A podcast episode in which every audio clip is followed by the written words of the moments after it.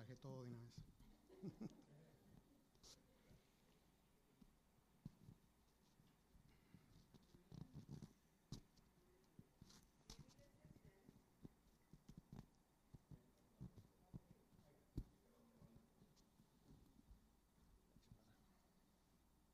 Yo he lidiado con computadoras, hermano, no, no he lidiado con esto. Gloria a Dios. Y hablando de computadora, no me quiero encender mi computadora. ¿ah? Quiero ah,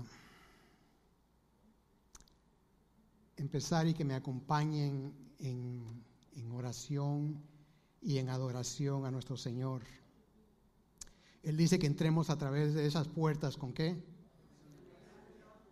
¿Perdón? Con acción de gracias. Amén. Eh, yo tengo varios familiares, más de 10 familiares que están enfermos con COVID. Eh, tengo mi mamá, mi papá que están en el hospital eh, con la enfermedad. yo sé que Dios se puede glorificar. Amén. Él es Dios todopoderoso. Y también tengo un sobrino, una sobrina, tengo varios familiares que están con COVID. Unos se vacunaron, otros no se vacunaron, pero todos están con COVID esa enfermedad no, no hace excepción de persona, ¿verdad? Como muchas eh, de nosotros que hacemos acepción de persona. Así que vamos a entrar delante de la presencia del Señor con dándole gracias por todo lo que nosotros tenemos Padre eterno, Padre celestial, Señor, te alabamos y te bendecimos porque tú eres grande y tú eres poderoso, Señor. Para ti no hay nada imposible, Padre eterno. Tú vives allá donde está toda la familia que está enferma, Señor, y tú estás aquí en medio de nosotros, Padre eterno. Te alabamos y te bendecimos, Señor. Para ti no hay nada imposible, Señor. Te doy gracias por cada uno de mis hermanos que estamos aquí, Señor. Te glorificamos, Señor, porque podemos respirar, Padre eterno, que tú nos dices otro día de vida, Padre bendito. Tú eres grande y tú eres poderoso y para ti no hay nada imposible, Señor. Te alabamos y te glorificamos para siempre, porque solo Tú te mereces toda la alabanza y toda la gloria, Padre eterno. Gracias, Padre celestial. Aleluya. Pueden tomar su asiento, hermanos. Aleluya. Y gracias, hermanos. Aleluya. Eh, este mensaje es la tercera parte del libro de Santiago. Eh, si usted va a YouTube o va a Spotify, va a encontrar las primeras dos partes. Eh, la primera parte se, trató de, sobre la fe y la sabiduría. Eh, ¿cómo se llama? Ahí discutimos quién escribió la epístola, que fue el, eh, Santiago. Cuando se escribió fue cuando todas las tribus estaban distribuidas y fue, estaban por todos lados porque estaban siendo perseguidas, que es lo que está pasando con nosotros en este momento que está llegando una persecución a la iglesia, ¿verdad? Y nosotros lo estamos viendo. Eh, aleluya. También se hablaba de la prueba y la tentación. Eh, el, segundo mensaje fue sobre la palabra de la verdad, el poder de la palabra. El libro de Santiago es, eh, hablamos también que es como el... Ah, el libro Proverbios, pero en el Nuevo Testamento. Da consejo hacia nosotros, eh, nos habla qué tenemos que cambiar en nuestras vidas y, de esa perspectiva en esta noche quiero que nosotros miremos. Normalmente cuando nosotros vamos a nuestras casas del trabajo, siempre agarramos la misma ruta. Y nos acostumbramos y a veces estamos tan acostumbrados de manejar esta ruta que cuando vamos manejando hasta nos podemos dormir y manejamos como si nada. Pero el libro de Santiago eh, nos hace mirar que miremos diferentes puntos de nuestra vida. Es eh, como decir que nosotros tomemos otra ruta para llegar a nuestra casa y al tomar esa otra ruta estamos bien alerta por las cosas que están sucediendo alrededor de nuestro, ¿verdad? Y, nosotros hay que pedirles al, Señor que, que nos hable, que nos diga y pongamos en esa disposición que Él hable a nuestras vidas y nosotros aceptar lo que el Señor quiere para nosotros, ¿verdad? Porque es muy importante estar con, estar con esa mentalidad en nuestras vidas para que Él nos hable y que haya una transformación en nuestra vida. Porque nosotros somos seres humanos y, y en nuestras vidas hay muchas cosas que hay que cambiar. Nosotros venimos a los caminos del Señor, pero aún siempre hay alguna cosita. No somos perfectos. Solo el Dios Todopoderoso, nuestro Señor Jesucristo, es perfecto. Nosotros vamos camino a esa, perfección. Amén. Eh,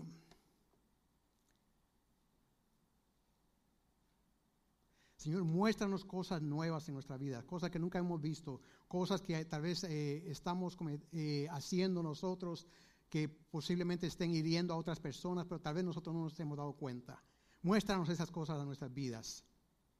Entremos con esa mentalidad al Señor. Amén. Eh, como decía, eh, muchas de esas cosas pueden ser, por ejemplo, el chisme. Santiago habla del chisme, habla de la lengua, el poder de la lengua, qué puede hacer la lengua. ¿Verdad? la lengua puede destruir a personas. ¿Verdad?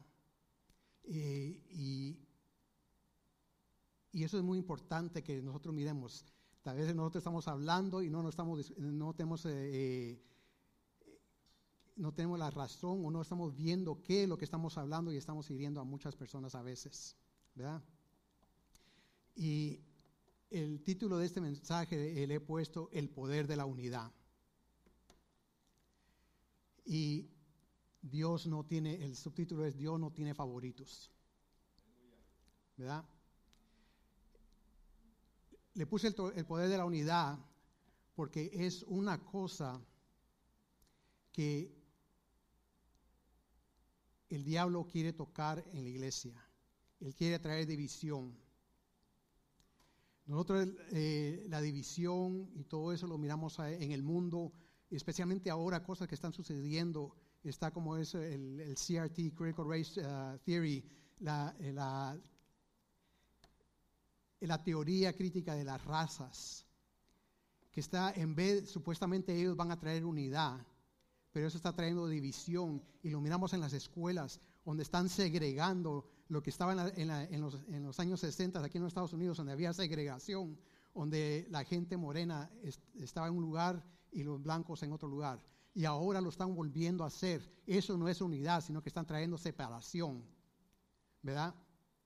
Lo podemos ver eh, con la vacuna de eh, la, la, vacuna, ya estoy hablando en Spanglish, right? La vacuna del COVID, están los que tienen la vacuna y los que no tienen la vacuna. Están creando una división entre la población. Y eso está hiriendo a la humanidad. La gente, gente especialmente aquí en California, eso está, está completamente, se han pasado de la mano con esto. En otros estados está más regulado, pero aquí en California está bien peligroso eso. Esa división entre la población que existe acá. Eh, y Santiago quiere que que nosotros pongamos atención a estas cosas. Si leemos eh, eh, el, libro completo de Santiago, nos vamos a dar cuenta de muchas cosas que Santiago ha traído a, este libro para que nosotros abramos nuestros ojos y que miremos con otros lentes, no con los ojos humanos, sino con el corazón de Dios. El diablo detesta la unidad por una razón porque él experimentó la unidad. Él estuvo delante de la presencia de Dios, donde todos los ángeles decían, santo, santo, santo. Todos estaban alabando en unidad al Dios Todopoderoso. Y Él no quiere ver esa unidad acá en, las congregaciones.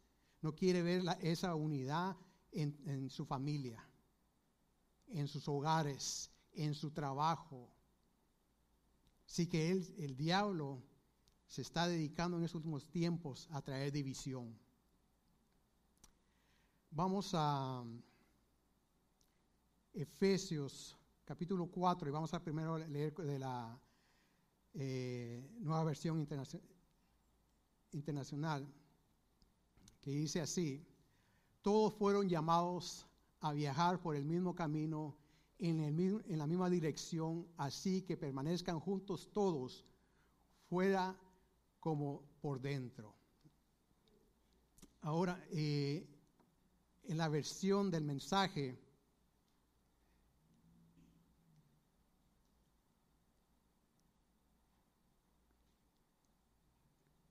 ¿Cuál versión es esa? Perdón, hermanos. Eh, bueno, yo les di a ellos para que pusieran la, versión en español, se, las traduje. La the Message es una, es una, una versión en inglés que no es directamente traducida, pero es, eh, ¿cuál es la palabra esta? Eh, parafraseada. Amén. Y me gusta lo que dice. No sé si lo pudieron poner. Oh, perdón, que no puedo, yo estaba mirando acá. Es el mismo que está. Bueno, lo voy a leer de aquí de lo que yo tengo, perdón, hermanos. Dice así: Todos fueron llamados a viajar por el mismo camino en la misma dirección, así que permanezcan juntos todos por fuera como por dentro. Tanto por fuera como por dentro. Tú tienes un solo maestro, una sola fe, un solo bautismo, un solo Dios y Padre de todos que gobierna sobre todos, obra en todos y está, y está presente en todos. Todo lo que eres, piensas y haces está impregnado de qué? De unidad. Qué bonito, ¿va? Que estamos impregnados de, de unidad. Y eso es lo que Dios quiere para nuestras vidas, esa unidad entre nosotros como hermanos en Cristo, como padres, como hijos y padres, como esposo y esposa. Quiere que esté esa unidad. Ya, ya estamos por entrar en, en Santiago. Vamos a Romanos capítulo 2, verso 11. Aleluya.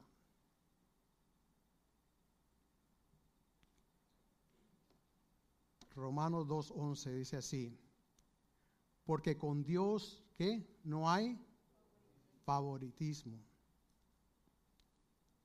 Yo sé que muchos ahorita dijeron, pero yo soy el preferido de Dios.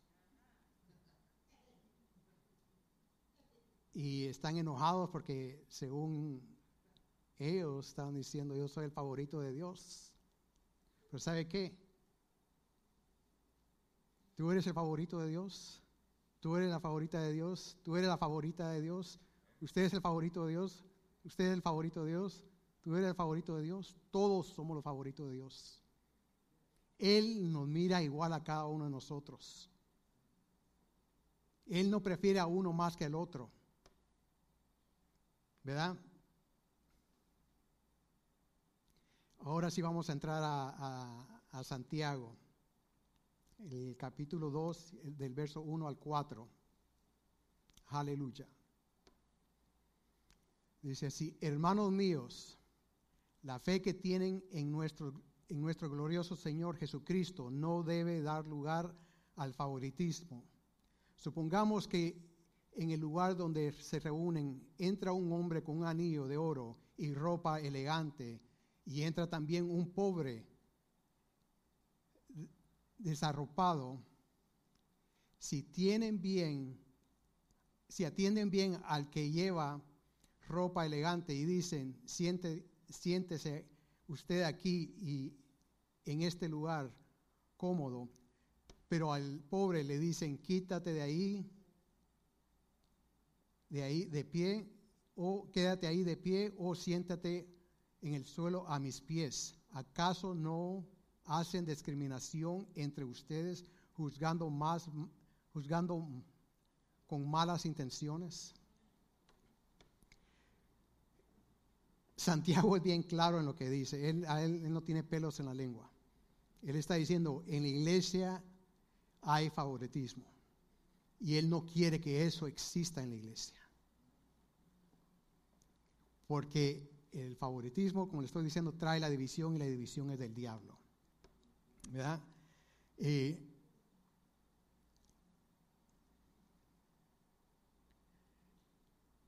el favoritismo afecta cómo nosotros miramos las cosas y qué sale de nuestros, de, nuestros labios.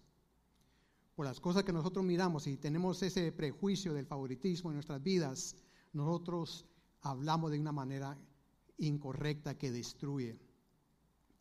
Y les voy a mostrar algo y para que ustedes miren el favoritismo. Eh, vamos a ver aquí si yo me pongo esto,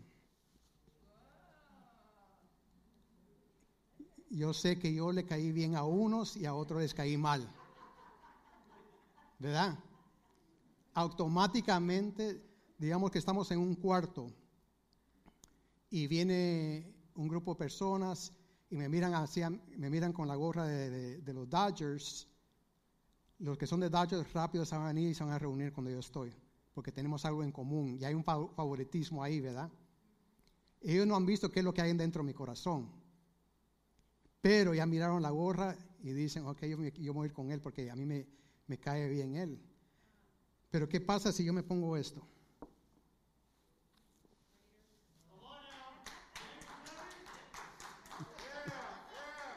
¿Verdad? Notaron, ¿verdad? hay un afinamiento hacia los New York Yankees, aunque los dos equipos perdieron, ¿verdad? Yo, yo no le voy a ninguno de los dos equipos, ¿verdad? No, no, me, no estoy mucho con los deportes. si no me lo pusiera así, ¿verdad? ¿Verdad? Pero es bien, es bien interesante cómo nosotros reaccionamos como seres humanos nomás miramos a algo. Por ejemplo, aquí hay un hermano que tiene una, una, jersey que dice Lakers, ¿verdad? ¿Qué, ¿Qué, pasa si hay uno que viene, que viene con una que dice, uh, eh, ¿cuáles son los otros? Eh, ¿Perdón? Knicks, ¿verdad? Entonces ya, ya está ahí la, la controversia. Eh, está la, las Américas y cuál? Las Chivas, ¿verdad? yo no, perdóneme que yo no me sé los, los, nombres de, los equipos de deporte, ¿verdad? Son sagrados esos nombres, dicen. yo no sé si están metiendo un gol o, están, qué es lo que están haciendo, ¿verdad? O una touchdown los, los, chivas. Eh, dice mi esposa, te mira al bello, me dice, me manda un mensaje. Eh, es bien tremendo cómo el favoritismo trabaja en la vida del ser humano. Nosotros lo acabamos de ver, ¿verdad? Eh, muchos se, se alegraron, otros se pusieron enojados y viceversa. Jesucristo, ¿qué fue lo que él hizo? Cuando él vino, ¿él vino qué? Se acercó ¿quién? a los samaritanos, se sentó con ellos, habló con ellos. ¿Y qué decía la gente? ¿No les gustó eso? Lo empezaron a criticar, ¿verdad? Y vino, tocó a los leprosos, cuando nadie se podía acercar a los leprosos, ¿verdad? Se apartaban los leprosos, se sentó a comer con los que supuestamente eran pecadores, cuando todos somos pecadores, ¿verdad?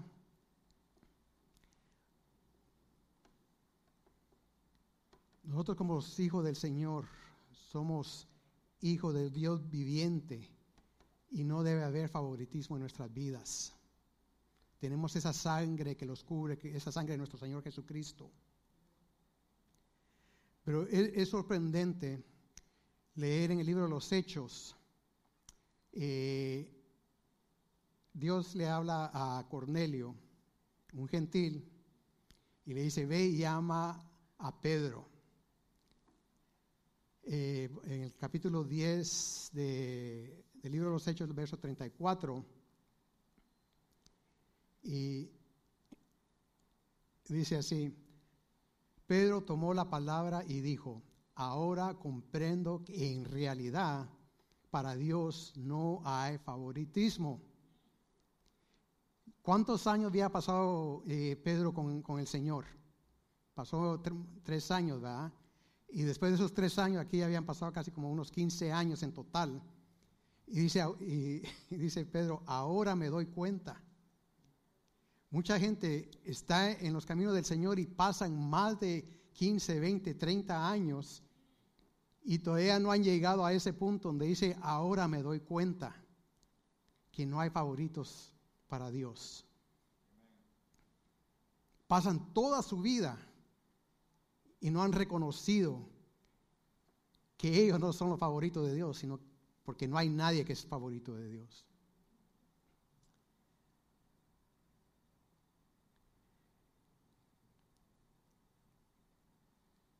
Ahora les voy a mostrar otra cosa con las gorras. Si miramos la gorra de aquí de los, de los Yankees, tiene un número 47, ¿verdad? Lo tiene aquí también. Y, y si miramos la de los Dodgers, tiene un 47 y también lo tiene acá, ¿verdad? O sea que el que hizo la gorra, aquí está el 47 otra vez, es la compañía, le puso una etiqueta, dice, esta yo las hice. La misma compañía hizo la de los Dodgers, hizo, hizo la de los New York Yankees, hizo la de los Cubs. Tiene la misma, etiqueta, la misma etiqueta. Cada uno de nosotros tenemos una etiqueta, hechos por la poderosa mano del Dios Todopoderoso. ¿verdad? Tenemos la misma etiqueta, la sangre de Cristo que está sobre nuestras vidas. El que hizo estas, el que trabaja en la compañía que hace estas gorras, no dice, yo no le voy a poner la, la, etiqueta a esta gorra porque es de los Dodgers, o no le voy a poner la etiqueta a esta porque es de los Yankees. Se la pone porque se la tiene que poner. ¿Verdad? Y Dios nos ha puesto una etiqueta a nosotros nos ha sellado con el poder del Espíritu Santo en nuestras vidas. Hemos sido transformados. Y Santiago quiere que miremos que Él no quiere favoritismo en nuestras vidas. Que arranquemos eso desde la raíz, que rompamos toda atadura de ese favoritismo en nuestras vidas. Y que no dejemos que eso que siga eh, lastimando a otras personas. Si vamos a primera de Samuel, capítulo 16, verso 7, mire lo que dice ahí. Aleluya. Pero el Señor le dijo a Samuel, aquí es cuando eh, Dios le habla a Samuel para que vaya a ungir al próximo rey. Y le dice, no te dejes impresionar por su apariencia ni por su estatura. Vaya que, que no se tiene que mirar por mi estatura, ¿verdad? Ahí me escapé yo, gracias a Dios. Thank you, Jesus. Pues yo lo he rechazado. Hablando de quién? La gente se fija en qué? En las apariencias. Pero yo me fijo en qué? En el corazón. Es lo que estamos diciendo. Si nosotros cuando la gente eh, estaba hablando que entra al, cuarto y empiezan a mirar el eh, los Yankees y, vienen hacia mí, no, no, me están viendo a mí, sino que están viendo la gorra, están viendo la apariencia, ¿verdad? Y Dios no quiere que miremos la apariencia, porque Él claramente está diciendo, el hombre mira la apariencia, pero no está viendo el corazón. Está viendo con los ojos humanos. Él dice, miren de adentro hacia afuera, no de afuera para adentro.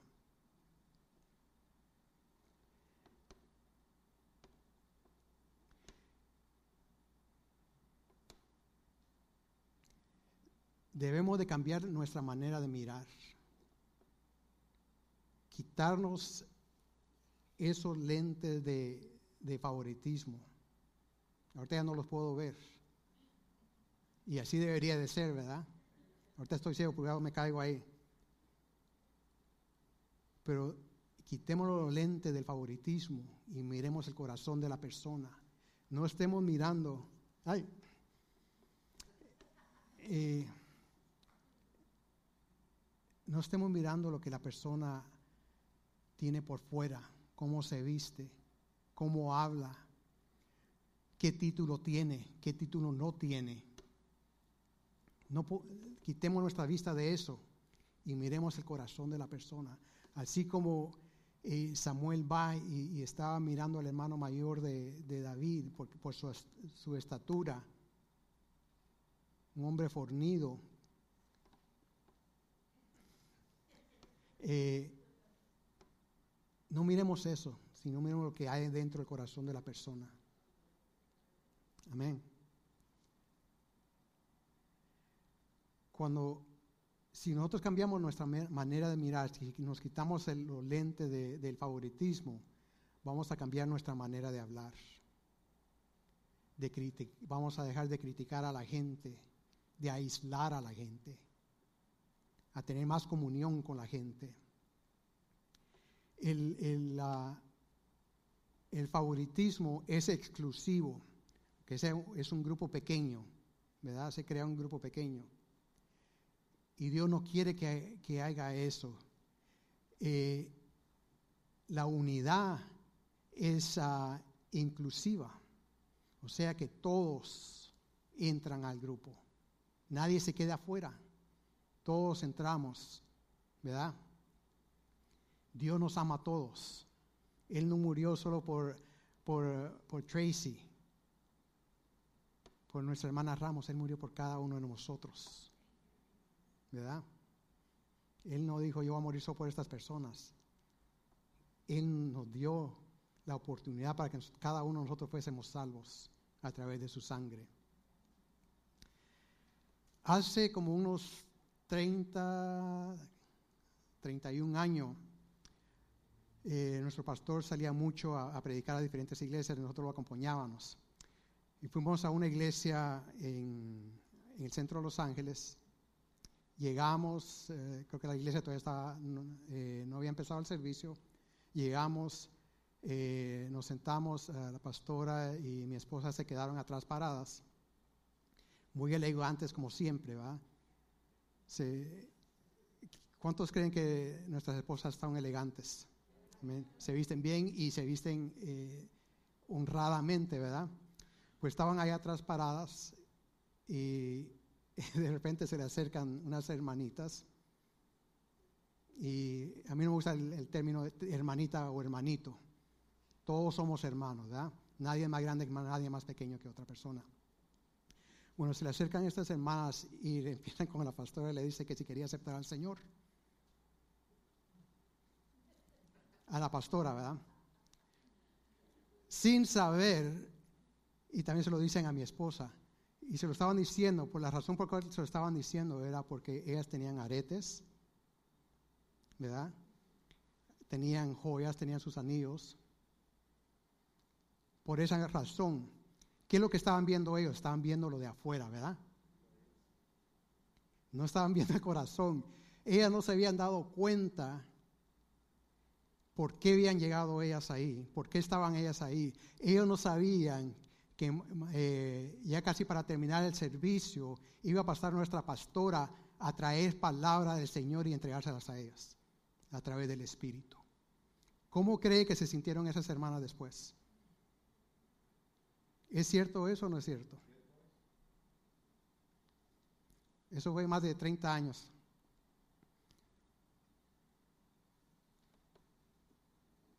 y eso existe en la iglesia.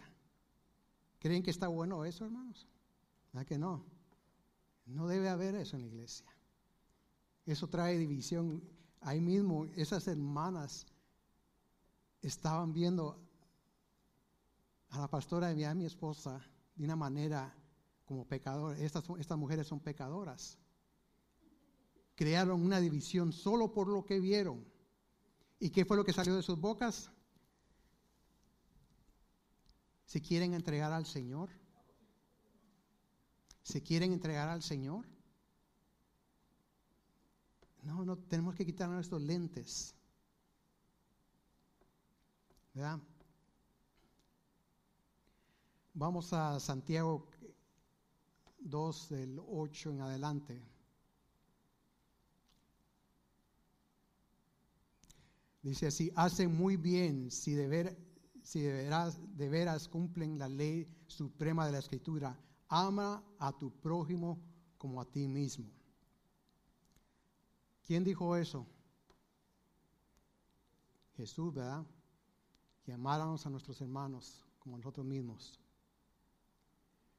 Dice, pero si muestran algún favoritismo, pecan y son qué? Culpables, pues la misma ley los acusa de ser transgresores, porque el que cumple con toda la ley, pero falta en un solo punto, ya es culpable de haberla quebrantado toda. Verso 11, pues el que dijo, no cometas adulterio, también dijo, no, no mates. Si no cometes adulterio, pero matas, ya has violado la, la ley.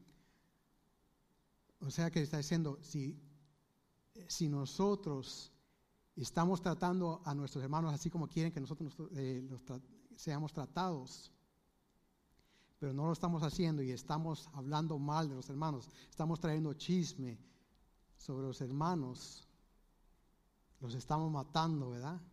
Y estamos quebrando la ley. Aleluya. Así que tiene que cambiar eso. Tenemos que quitar los lentes del favoritismo.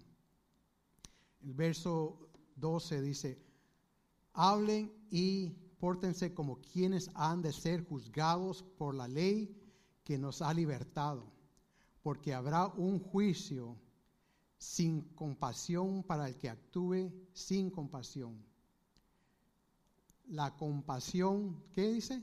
Triunfa en el juicio. Si nosotros tenemos compasión, no vamos a ser juzgados por eso. Si tenemos compasión hacia nuestros hermanos, no vamos a, ser juzgados. ¿Verdad? Dios quiere que haya eso, que, que esa, ese eliminar ese favoritismo crea unidad en nuestras vidas. Y crea, al haber unidad y poder en nuestras vidas.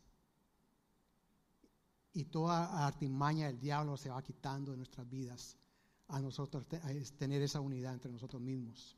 ¿Verdad? Así que Santiago quiere que no mostremos, y lo, sigo repitiendo porque quiero que entre a nuestra mente y que, y entre a nuestro corazón y que nosotros lo empecemos a, practicar en nuestras vidas. Si sabemos que hay favoritismo en nuestras vidas, tal vez no aquí, aquí en la iglesia, pero tal vez en nuestro trabajo, si preferimos a unas personas sobre otras personas y, hacemos a un lado a una persona o hacemos al lado a otra persona, eso está matando a esa persona. Y, eso tiene que parar en nuestras vidas. Muchos de nosotros somos culpables de eso y a veces ni cuenta lo hemos dado. No, no hemos dado que hemos hecho eso con las personas. Es parte de nuestra naturaleza como seres humanos. Yo lo he hecho y sabemos que muchos de nosotros lo hemos hecho también. Pero si nosotros ponemos atención a lo que la palabra de Dios está diciendo, lo que Santiago nos está diciendo, si la leemos y absorbemos eso y dejemos que penetre en nuestras vidas, eso va a transformar nuestra vida y vamos a dejar de tener favoritismo, ¿verdad? Aleluya. Así que quitémonos nuestra letra y empecemos a hablar de una manera que, que honre a nuestros hermanos, que traiga vida hacia nuestros hermanos, que no destruya, sino que edifique la vida de nuestros hermanos. Así como Dios quiere que nuestras vidas sean edificadas, que nuestra vida prospere en todas las cosas. Así como prospera nuestra alma. Así quiere que, cada una de nuestras mentes sea transformada y sea, y sea eh, edificada y sea prosperada. ¿Verdad? Eh, vamos a puestos en pie, hermanos. El mensaje es corto, pero preciso a lo que que, que Dios quiere que nosotros reconozcamos, que, eh, que Santiago quiere que nosotros reconozcamos. Eh, tenemos que luchar unidos en contra de toda división que el diablo quiera traer a nuestras vidas.